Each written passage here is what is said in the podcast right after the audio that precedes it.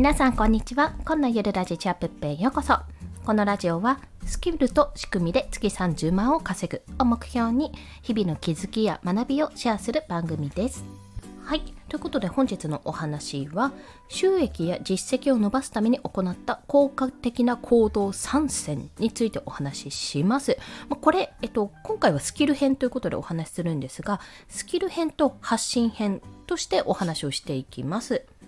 これはですね、まあ、私の今の最高のえー、月収収益実績としては12万ちょいなんですけども、まあ、これを達成する時にあこれは極めて効果的だったなっていうあのスキルの場合ですね。スキルで稼ぐ場合なんですけどもそっちの方はあのこの3つだなって思ったことがありましたのでそれを今日はシェアしたいと思います。ですので、まあ、どうやってフリーランスもしくは副業等で仕事を得られるのかっていうところとあとは受注の際に気をつけるポイントは何かあるかっていうところですね。そちらが気になる方はもしよろしければお聞きくださいというところで早速というところで、ということでですね、早速効果的な行動、3つですね、3つの行動を先にお伝えすると、1つ目は受注できる間口を多くするというところ、2つ目はテンプレートを作っておくというところ、3つ目は相手の時間を奪わない工夫をするです。この3つについて1つずつ解説をしていきます。まずですね、これはあの今回はスキルを使って仕事を受注するっていうやり方ですね。そちらに関する効果的な行動だったんですけども、1つ目の受注できる間口、まあ窓口ですね、を多くするっていうのは、もう言ってしまえばえー、情報発信するツールを増やすってことですね。私の場合なんですけども、基本的に、えー、やっている SNS とか、まあ、ダイレクトメールとか、まあ、そういった意味でどうやったら連絡が取れるかって考えられるときに、私の場合いくつかな、え、Twitter があって、Instagram があって、あと、ブログがあって、ノートがあるんですね。まあ、あとコミュニティ内では Discord もやってるので Discord も使えるんですけども、まあ、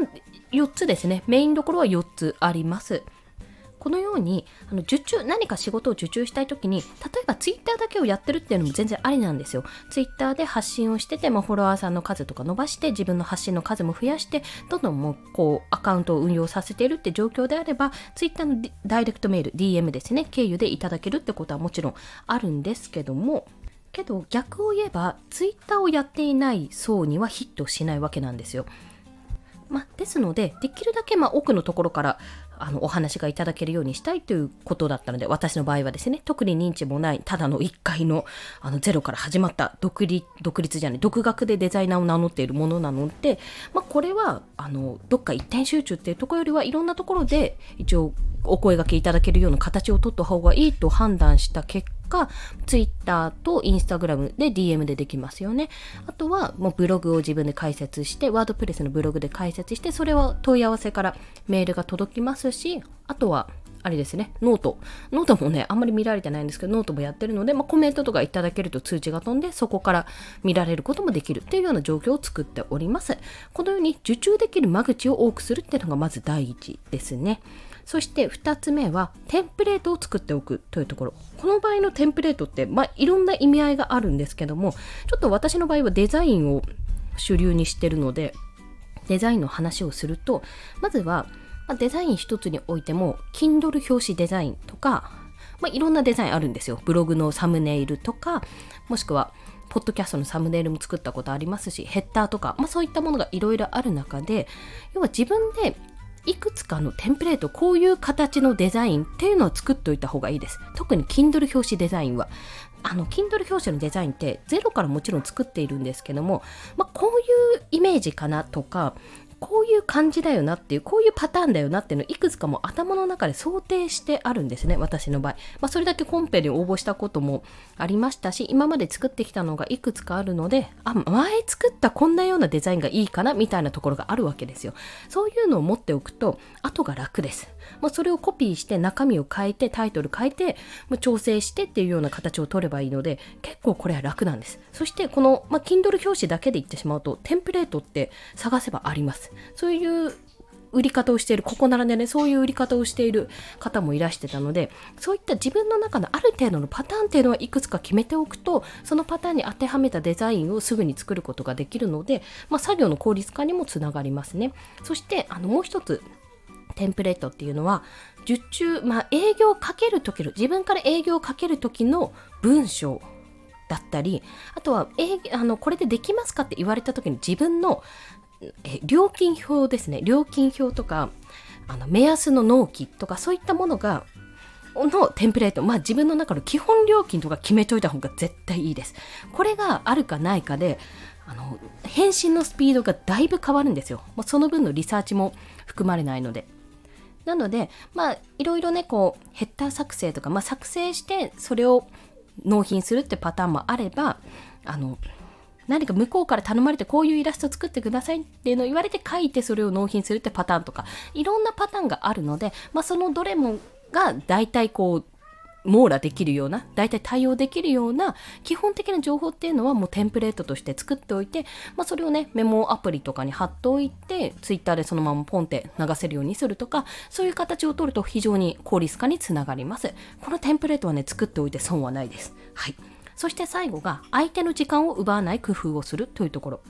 まあ、これはテンプレート云々の話にも通ずるんですけども結局あの、まあ、即レスっていうのも、まあ、速攻ね返信するっていうのも別にしなくていいんじゃないっていう人ももちろんいらっしゃるんですけどもやっぱ仕事においてはどんどんどんどんこちらからどうですかどうであどうですかこうですねこういうのできましたこうですねっていうことをどんどん伝えた方が私はやっぱり早いし向こうも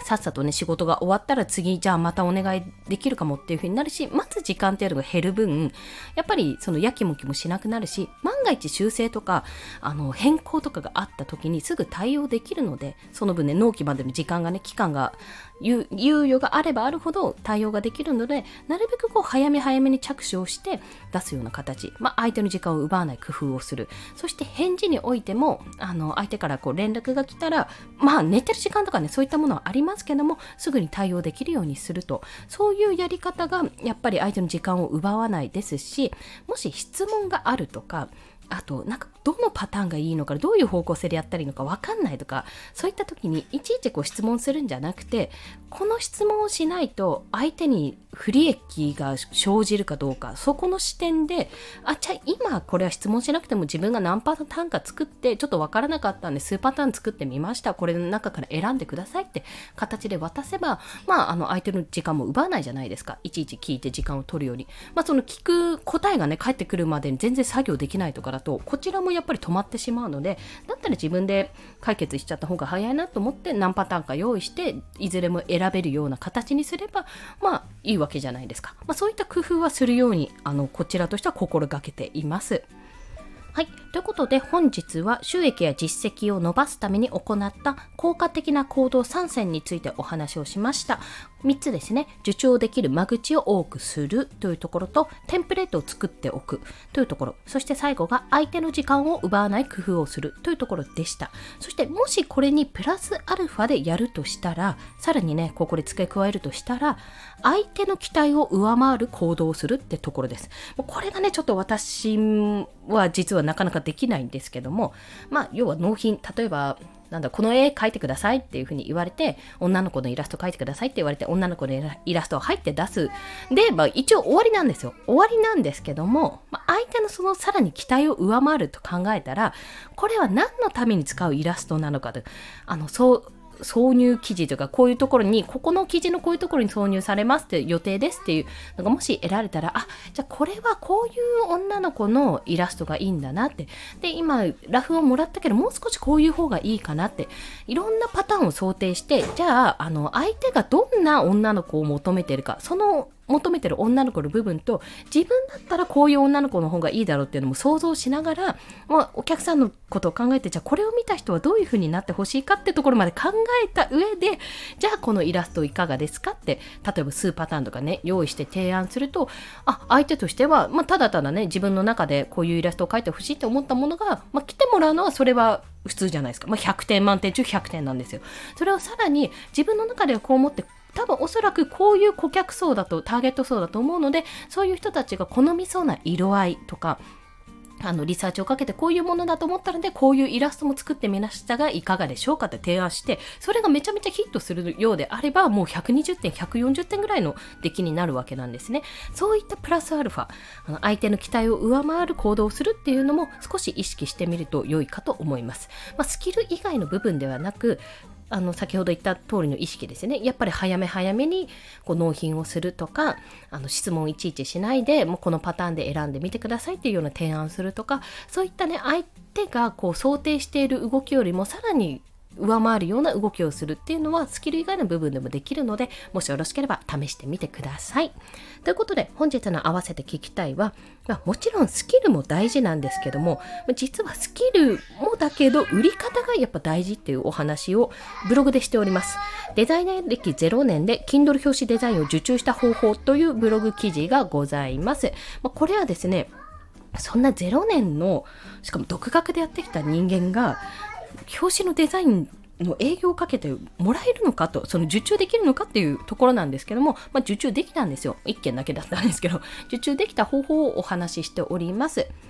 でもちろんねあのスペックとかスキルとか大事なんですよやっぱり品質も大事なんですけどもあのある程度品質があればあとは売り方なんだなっていうところをね、私も学ばせていただいたので、そういったお話を見たい方、もしよろしければ、あの、ブログの記事、リンク貼っておくのでご覧ください。